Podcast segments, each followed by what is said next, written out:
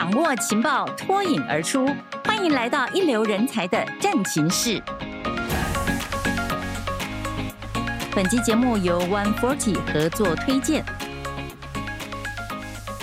嗨，朋友们，你好，我是彭云芳。今天来到人才战情室，我们继续聊培育人才的问题。讲到培育人才，其实全世界都不能回避的，就是外籍人才。在这个世界公民的时代，说实在，国籍真的没有理由成为人与人之间的距离。更何况，论到工作能力，我们都知道，更是没有办法分国籍的。我们不妨就回想一下，在人类的历史长河当中，因为有数不尽的大大小小的迁徙，我们才能够快速的改变这个世界。然后。促进，要刺激，要发明很多新的文明出来。我们每一个人的祖先，可能都嗯、或早或晚的，或者是因为战乱啦、经济各式各样的因素，而必须要外出异乡去打拼，开创新的生活，养育后代。嗯、或者你也是哦，从其他的县市移居到现在你所居住的都会里面，为了工作嘛，不是吗？所以，当今天的我们关心人才问题的时候，眼光也就一定不能够局限在本国籍人而已了。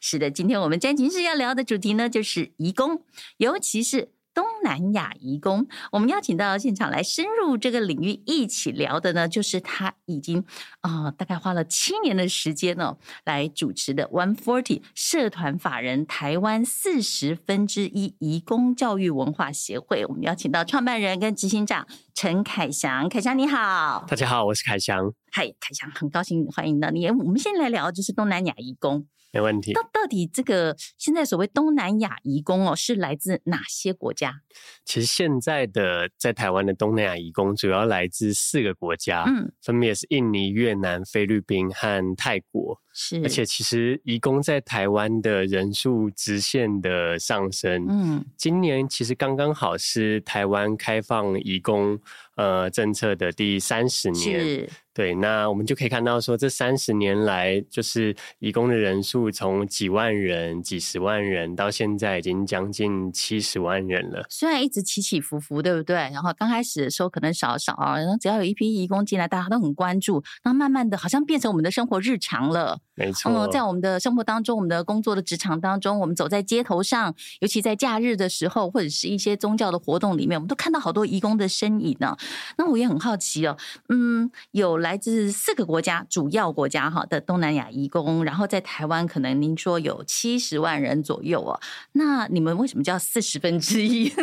其实 这个这个协会的名字其实也跟移工的人数有关。Uh huh. 那个时候我们成立的时候是二零一五年。是，那那个时候的移工人数大概是五十八万人。嗯，那有一天我就算是灵机一动，我就想了一下，哎，那五十八万人，那到底全台湾多少台湾人里面就有一位的移工？哦、我算了一下，大概就是四十分之一。四十分之一，对，每四十个台湾人里面就有一位来自东南亚的移工。那时候是五十八万人，现在七十万呢？哇，对，所以。短短七年之间，其实就增加了十几万人，嗯、所以其实每一年平均都是两三万人在成长，所以现在大概是三十五分之一。现在大概是三十三分之一了，三十三分之一了。很多人会问我们要不要改名字？哦，不能啊。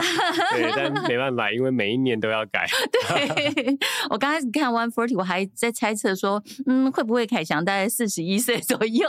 没有，我们凯翔非常的年轻，但是呢，就是因为呃年轻有这样子一个梦想，然后投入了这个呃社团法人的工作里边，真的，一眨眼七年过去了，做了好多事情。我们待会都都可以慢慢聊。那我也先为大家一起来，呃，请您帮大家释疑哦。为什么我们以前都说外劳，那现在要称移工呢？其实“外劳”这个字眼在字面上，其他一开始是中立的。对，因为外劳就是外籍劳工嘛，是那外籍就是相对于本国籍就是外国人。嗯，对，那劳工的话，其实就是任何领薪水的工作者都算是劳工。嗯、本来也没有歧视的意思，对，对，对，就像我是本籍劳工，对不对？有人是 外籍劳工一样。所以其实台湾人出国其实也都算是外籍劳工，或者是。有任何外国人在台湾工作，也都算是外籍劳工。是对，只是在这个社会的脉络之下，其实常常我们谈外劳，就是指这一群的东南亚的劳工，而且在过去台湾，因为跟台湾的民众跟这一些外劳其实没有太大的。接触，或者是其实就是我们很常对于外劳有一些，比如说偏见或刻板印象，觉得他们是一个比较廉价的劳动力，然后比较低人一等。所以其实外劳这个字眼，慢慢慢慢的，我们会谈到外劳，就会带着一种比较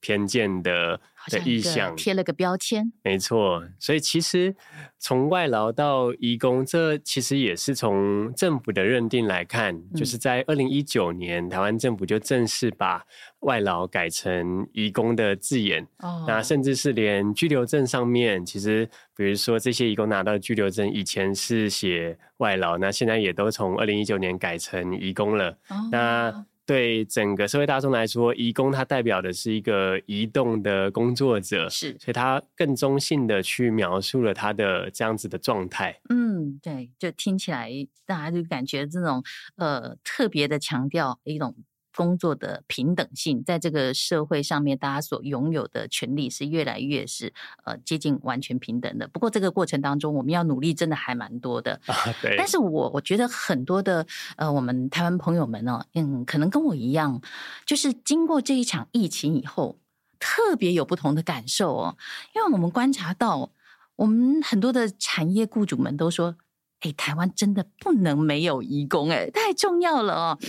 大家还印象深刻吧？当疫情很严峻的时候，那时候因为要做更多的管控，以至于移工都进不来。哇，那时候好多的企业主的那个焦虑哦，升到最高点，真的能够动用任何关系都动用哦，不然我们的产业链几乎就是要断掉了。而后来呢，更普遍在广大民众里面感受到，就是当。移工成为疫情破口的时候，刚开始，但很多人还以为说，哎，是不是移工们他们哦不注重哦这个疫情的防疫？后来才发现是他们居住的环境不够好。那样子的居住环境之下，如何能够不把呃他们也想把自己顾好啊，对不对？所以是雇主要做的事情更多，于是大家都更开始关切了。所以从这些事情可以知道，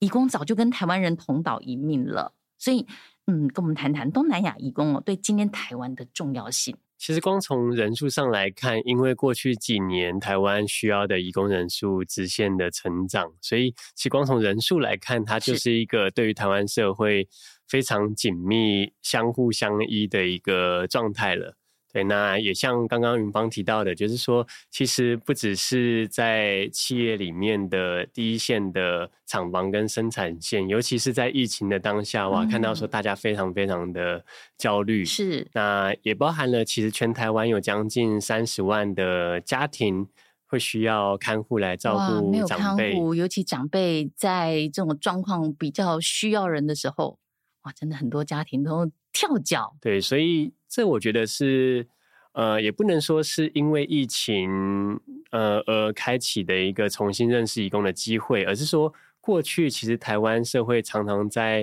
比如说争论说，哎，那到底我们是否要引进移工，嗯、以及引进移工会不会排挤台湾人的工作？是对，但其实刚好因为疫情，然后是一个机会点，让我们看见了说，哇。真的不能没有义工，真的，嗯，我发现就是这样子的义工人数，其实在未来也会不会停止，会继续的上升，还会上升。对，包含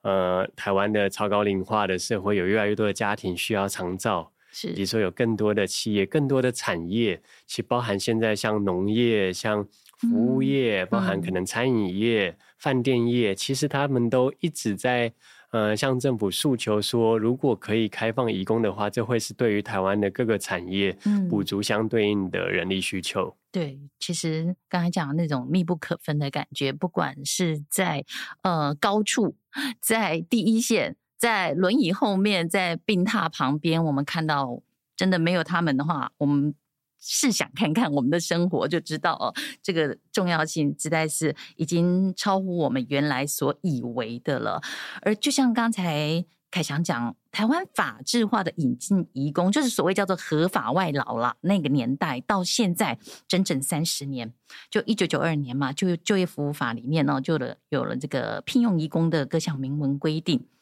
其实移工到目前为止，我想是不是还在那个所谓三 D 产业里面啊？产业三 D 就是这个 dirty 肮脏的。dangerous 哈，这个危险的，很 difficult 辛苦的这种工作跟环境条件里面，就是我们台湾人不做的事情，我们找义工，要给便宜的薪资，我们又找义工。但其实我们刚才讲到说，我们对义工依赖跟需求早就不能回避了。所以你看看哈，这三十年来，我想呃，义工的工作环境和我们台湾人能够呃，企业雇主也好哈，一般人也好，能够给的回馈。有没有相对的在慢慢改善呢？或者是说，目前最急需改善的又是什么呢？你观察，其实这些年下来，我观察整个台湾社会对于移工的，不管是态度跟就是价值观，其实都有慢慢的越来越、嗯、呃往正向来就是移动。哦、对，嗯、就是包含过去其实确实因为移工在台湾是一个比较。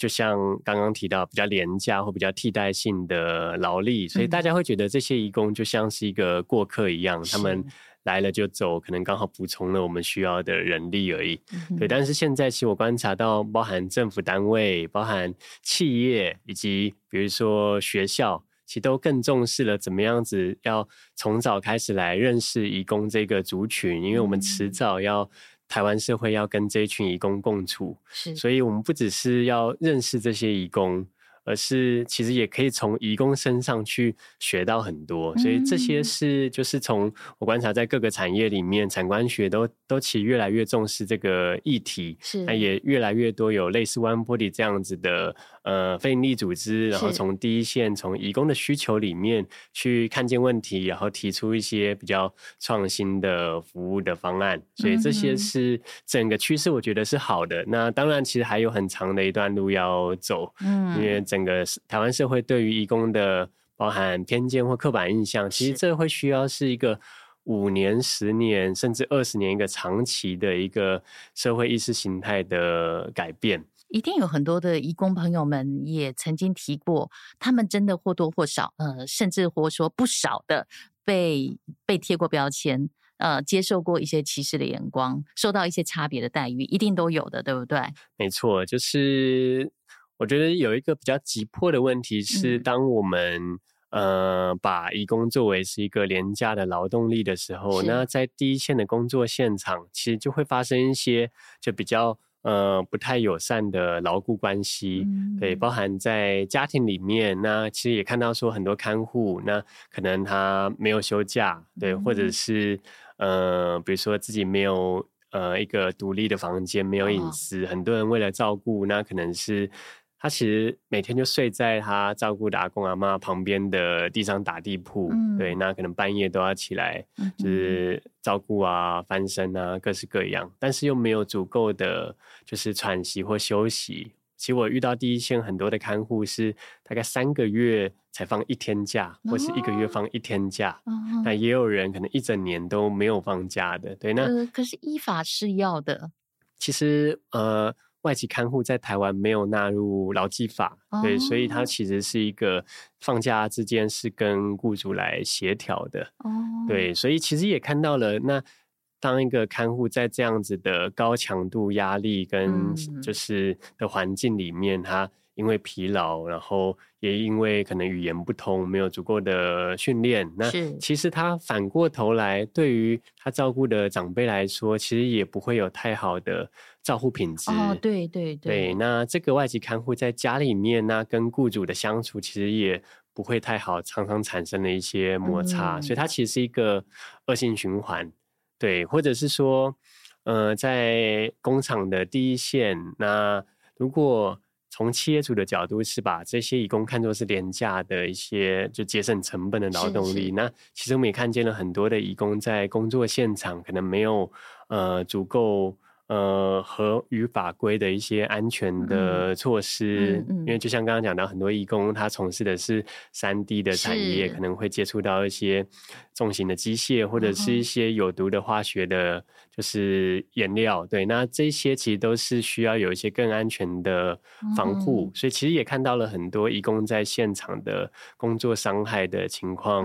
产生。嗯、但但这一些情况，其实当我们转换了一个心态。我们不把他们当作是一个单纯的廉价的劳动力，嗯嗯、而是重新看待这些义工的重要性跟角色。他们其实是一个可以积极培养的人才。是啊，对，包含在家里面，如果看护可以照顾得好，那其实这个看护跟老人家之间其实是一个很好的相互依存的关系，嗯、甚至是我们很多人的长辈可能最后。人生的十年、十五年是有这些看护陪伴着的，是，甚至在人生最后的一天、最后的一程 哦，常常都是这些看护在陪在身边的哦。其实我觉得，我们换位思考一下，如果今天我们到了一个语言不通的地方，宗教习惯特别的不一样哦，甚至不被尊重的地方，然后饮食上面哦，哇，天天都是完全是自己不熟悉的东西，你要自己要去烹调给。这这这这户人吃，然后你自己又实在很难接受这样的食物，然后又没有任何的休闲的时候，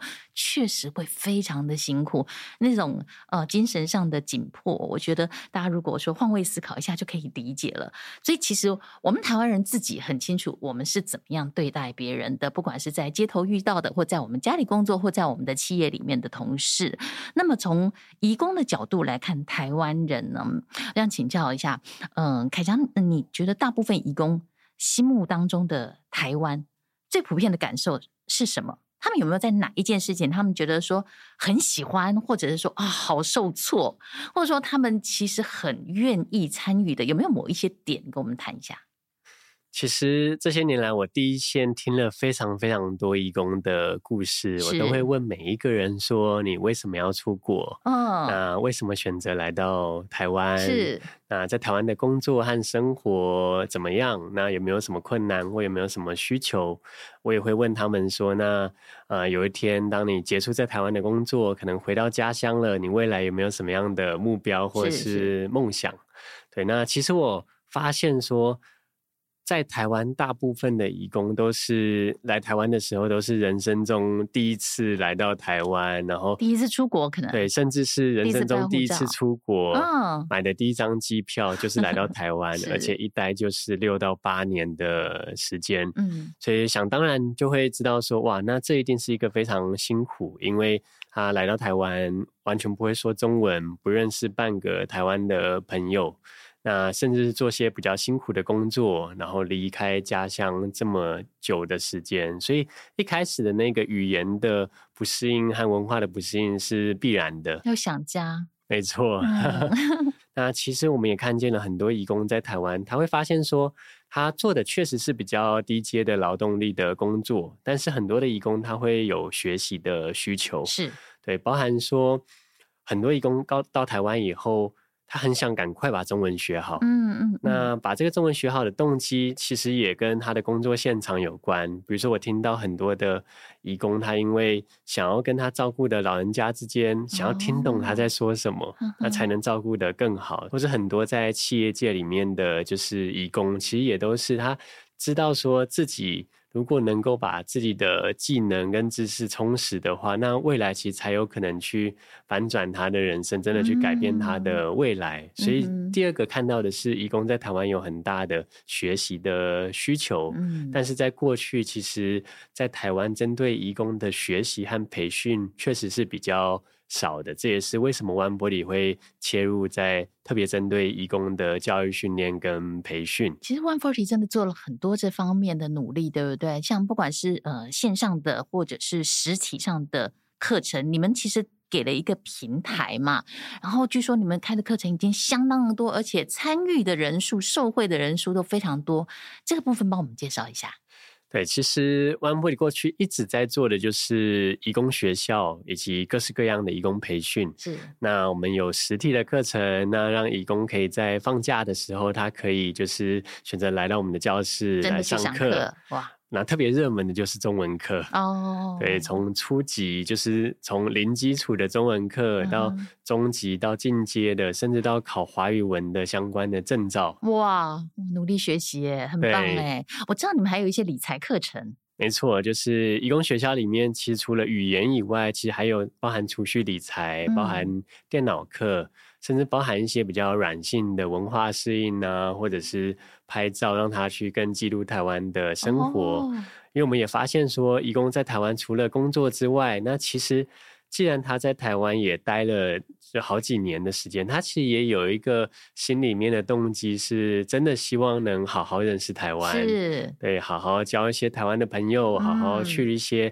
台湾的地方玩，嗯、对，那当然好好拍照下来喽，可能跟家人分享，也可以自己留念。对，所以我们其实也透过这一些在义工学校里面的活动，让移工跟台湾可以真的有更有连结。嗯，对，那这些是实体的课，但我们也发现说，因为就像刚才讲到说，大部分的移工他其实休假的那个天数比较少，对，甚至是移工是遍布在全台湾二十二个县市的，距离很远。对，所以我们其实。后来我们发展出一个线上的学习平台，那让每一个移工他只要有手机、有网络，嗯，那就可以来透过线上的影片来上课。嗯，那在这个平台里面，其实我们已经录制了大概三百多支的教学影片，三百多支，我们只要上 One Forty 都可以找到。没错，没错。嗯，那这些影片其实让义工透过网络，他可以快速的，就是来学习中文，包含一些日常生活用语啊，搭公车、买菜、看医生。嗯对，或者是说，就是他可以就是来实际的来练习，然后，然后在这个频道里面，其实他也可以找到其他义工的算是同伴啊。Oh. 对，所以现在这个频道大概有七万多位的义工在这边学习了，是一个很大的一个。在台湾的线上的义工学习的社群，哇！你想想看，人在异乡，然后可以有这么多的同胞在同一个平台上面哦，要有同样的兴趣，真的很棒。然后您刚才提到，就是说。教他们怎么样去储蓄或者是理财哦，有很多人都会想说，他们来到台湾就是赚了很多钱以后，我们看到有两种类型，一种就是把钱大部分、绝大部分都寄回家里去了。那有的人说，那他们回去以后，如果这个钱呢没有被家人花掉的话，很可能他们就已经致富了哦，下半生都无余了，是真的这样子吗？但也有另外一部分人，我们也看到他们很喜欢在台湾，觉得终于我有机会好好使用我的钱了。既然这么辛苦的工作，我也要回馈自己啊。您看到的例子有哪些？嗯，其实大部分的义工，我们有做过一个调查，就是因为我们自己义工学校里面其实有非常多的义工的学员嘛，我们就会做一些包含他们储蓄理财的一些是呃金钱使用习惯的调查。我们发现说，平均每一个人会把自己薪水的超过四分之三都会寄回家，四分之三。对，那。寄回家以后，当然有不同的用途，那可能每个人不一样，对。但是我们也看见了说，其实当他没有很好的理财的规划的时候，其实大部分的义工他寄回去的钱其实是被家人花光的，嗯，对，因为他一个人可能要承担的是整个大的家庭家族的一个经济的支出，所以其实。我们也看见说，哇，心里有苦也说不出啊。对，很多的义工在台湾工作了将近十年，那一开始我也觉得说，哎，这些义工回去其实可以存到一笔是不错的，就是经费。那理论上是，对，但真的回去以后发现，哇，其实还是非常困难。嗯，对，那困难也包含了这些钱，其实他一个人要去承担太多的人的这个支出，对。嗯真的好辛苦哈！说实在，呃，我也遇过那种，就是嗯，把大笔的钱寄回去给先生，希望先生把孩子教育好，然后等到他。呃，数年后回去就发现先生已经另外跟别人在一起了，那当然钱也就成了别人的，想起来很心酸哦。那我说的这一位，他后来又只好再选择啊，再重新又回到这种义工的工作。所以其实借由教育的课程，比方讲告诉他如何正确的理财，如何正确的储蓄，然后甚至包括怎么样保障自己，也看到很多前人的这种呃血汗的例子。他们就会知道能够把钱做更好的运用。嗯，不过我知道 One Forty 还有一个更高一点点的野心哦，也是提出一个期许和梦想，就是让我们的义工中文越来越通，然后呢，跟台湾人共事的模式越来越熟以后，在台湾工作期间又拥有了技术，其实啊，在他们工作期满回到自己家乡以后，结合自己原来既有的人脉，其实这些人才都可以成为更高级的人力，对不对？他们就可以成为这种，也许是台商哈，也许其他国际企业的一些更高价值的人才。这些呃，这个现象是我们每一年我们会到东南亚去追踪这些培训的义工回国后的生活。哦，对，那我们其实发现了一件很有趣的事情，就是，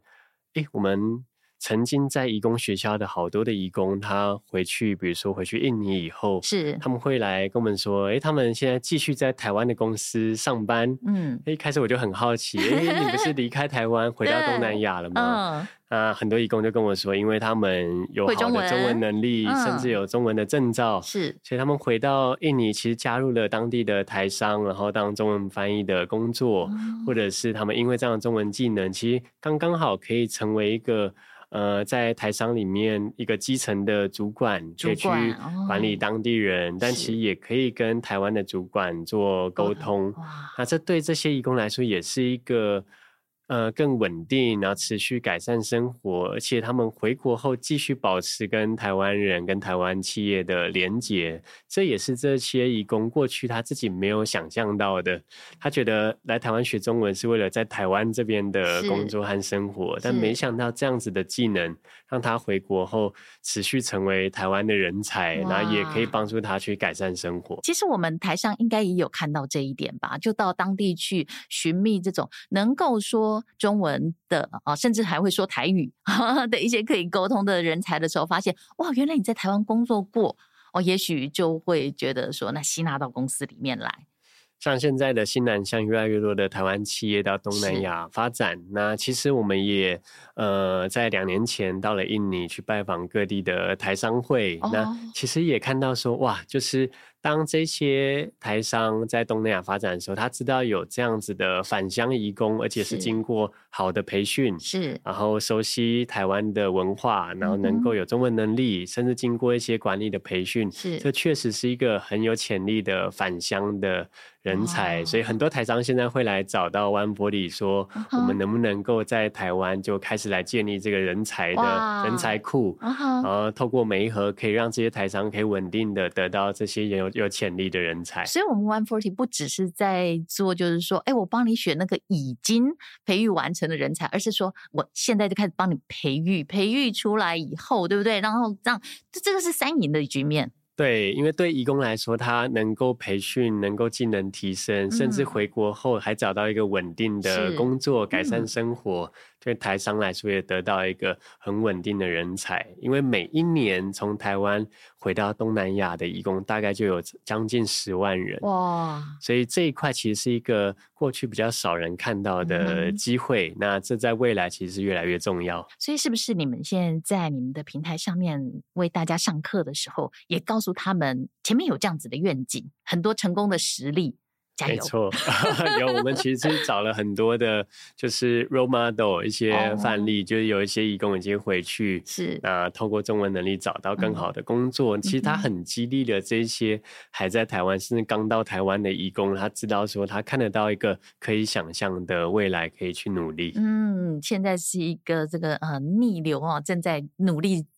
呃，争取正在为自己加值的这个过程哦，未来真的可是可以是一片光明的，对不对？其实今年四月底啊，行政院就因应我们台湾这个缺工荒实在是太严重了，有一个刚才呃凯夏跟我们提到的移工留才久用的方案哦，其实我们就是希望说，移工你不是过客而已。好的人才，我们不但希望他留下来哈，而且让他永久居留，对不对？那这个移工留才久用方案呢？凯翔以你专业来看，你觉得这个方案够好吗？我觉得在方向上是绝对是对的方向，方向上对，嗯、因为其实这是过去移工政策在台湾，也许这三十年来，我觉得是一个。很大的突破。是。对，在方向性上，包含移工终于从一个过客，从、嗯、一个替代性的劳动力。是。那，因为这个留才久用的政策，让移工在未来符合特定的条件后，嗯，它其实可以转换成所谓中阶的人力，甚至是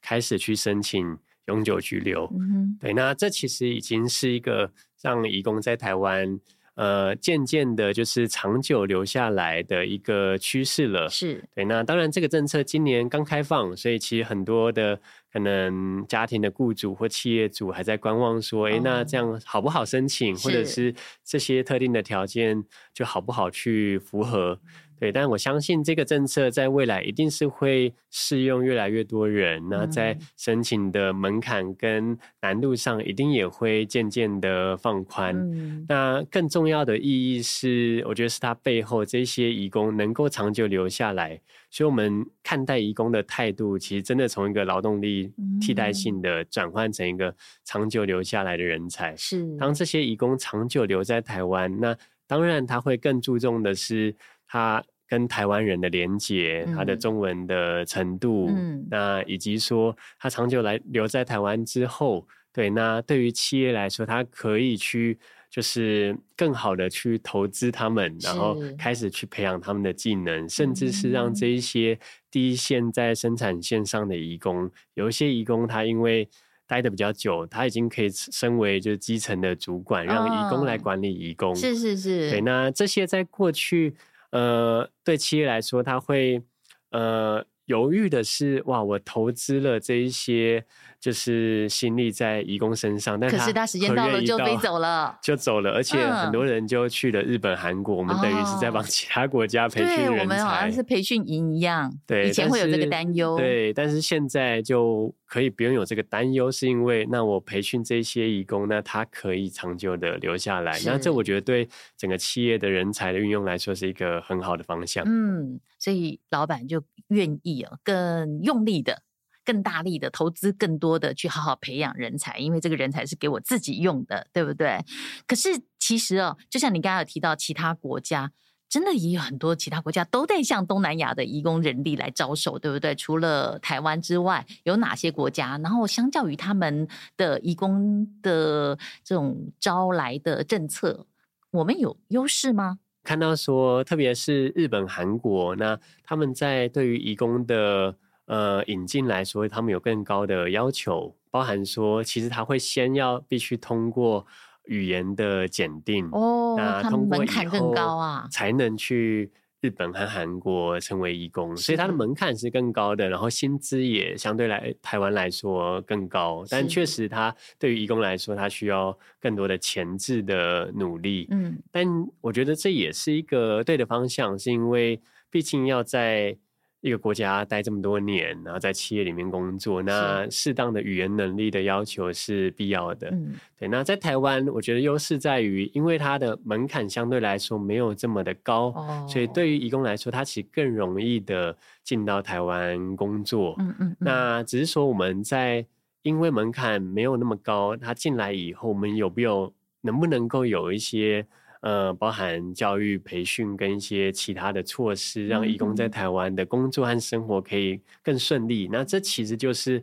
ONE-BODY 过去一直在努力的方向，而我们也看见了，其实从呃政府的角度，我们也慢慢在往这个方向来推进。嗯，特别是呃，从明年度开始，劳动部有一个也算是新的政策，就是所有的移工在呃入境的时候，他会有一个。呃，一站式的服务，也就是说，他会先统一的集中来培训哦，跟适应，然后再会进到工作的现场。嗯、对，那在这一块，其实我觉得也是一个非常对的方向，嗯、因为过去移工进到台湾以后，他其实没有一个适当的。培训，嗯，或者是我们自己去上班都会有一个 onboarding 的一个，对对对，呃，前几天的一个 training，对。那过去这些移工其实完全没有，哦。那现在其实未来方向是我们会在移工到台湾的时候有一些基础的培训。嗯。那我觉得这就是一个对的方向，就是让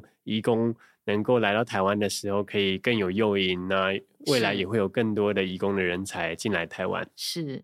我觉得很多对于第一线的呃，义工他要出发之前，离开家乡之前，其实他蛮在意的，会在于说，嗯，比方讲，他能拿到的薪资的高低，中介费用到底多少，他要付出的代价，还有未来我出去以后，我毕竟离乡背景的，我的医疗有没有保障等等，这些应该都是他们非常 care 的问题，哈。嗯，所以我们其实一直很希望让这些义工在台湾他待的这些年，去创造好的台湾的经验。那当他有这些好的台湾经验，这些义工，不管是他未来会长久留在台湾，或者是他会就是回到家乡，他其实会分享给他的。家人、嗯、他的朋友、他的邻居回去就说：“台湾不要去，台湾人很恐怖，那麻烦了。”真的，所以我们其实期待创造的 One Body 也一直期待创造的愿景，就是让这些义工创造一些很好的台湾经验，可以把台湾的形象带回去。那它其实是一个正向循环，嗯、对，因为它也算是一个国民外交，把台湾好的形象散播到全世界。那其实也会让更多的。移工有兴趣来到台湾工作，来补足台湾需要的人才。我们蛮期待，就是各个企业的人资啊，对待移工，他本身就先把那个标签拿掉，真的把这些人才做一些珍惜、重视。嗯，应该有吧？这些人资企业，因为呃，越来越感受到他们的重要性。没错，就是 呃。One Body 的移工学校，我们过去比较是我们自己在做，等于是让这些移工在放假的时候，他自己来我们这边上课。是，对。那但是在这几年来，我们开始跟各个产业的企业合作培训移工，包含进到企业里面去内训培训。对，其实很多的企业，包含有上百位的移工，甚至是上千位的移工。是是对，那其实这也是湾玻璃在未来的一个。呃，蛮有潜力的新的方向，所以我们开始跟企业的人资去谈说，那我们当这些企业它不只是把义工当做是劳动力的时候，嗯、我们可以针对这些义工有更好的培训，嗯，包含中文的培训啊，嗯、包含义工刚到这个企业来的时候的一些呃企业文化跟适应的培训，甚至是这一些移工在技能上管理技能，嗯、像刚刚讲。有更多的移工，他长久留在台湾，他可以成为一个出街的主管。是对，那这些都是可以培训的方向。嗯，甚至是其实我们也做过帮助一些企业去做这些外籍移工跟台湾籍的员工他们之间的，比如说互相的理解跟认识，哦、然后 team building。是对，因为其实当一个同一个企业里面，如果台湾的员工对于移工是一个很有隔阂，嗯，对，那在沟通上也有很多障碍。那其实这不只是一个。应该要对于移工有更多的人道关怀，而是它其实是一个促进好的沟通合作，对于整个企业的工作表现，它是一个长期有效益的一个的证明的。我们常常在讲说工作上要多元啊、融合啊这些概念，其实，在我们的生活当中，我们的同事之间就可以开始做哦，而且是马上就可以开始做的。呃，我曾经看过一个故事，就是有许多的移工朋友们，平常上班很忙之外，假日他们甚至会组织起来到我们的好像东北角吧，几个海滩去净滩，对不对？他们就是这样子默默的、长期的在做，因为希望台湾有美丽的海滩。每次看到这个故事，我觉得非常的感动。没错，就是这一群义工刚好也是在 One Body 移工学校的学员。哦，对，是。那我们就其实也是突然发现说，哇，其实有一群义工，他们自己组成社团，大概有。嗯四五十位的义工，他们已经连续四年，然后每个月都去进滩。对，那我们就很感动，因为 哇，义工工作那么辛苦，但是他却把他仅有的假日拿来去进滩，而且进的是台湾的海滩。对，所以我我就问了其中一位，就是这个社团的算是创办人，对，叫玛雅。对，那我就问他说：“哎，那你为什么会持续有像这样子的行动？”对，那其实玛雅就跟我说，台湾确实对他来说也已经像是第二个家了。对，他在这边已经将近快十年了，那也确实因为努力的工作，然后把这些薪水寄回家，让他的小孩子有更好的未来，还有更好的生活。所以，他其实也某种程度上上想要去回馈台湾这片土地。对，那我觉得这就是一个很好的时机点，让企业开始去呃关注说，我们除了更友善对待移工以外，也看见这些移工背后更多元的样貌。嗯，对，那。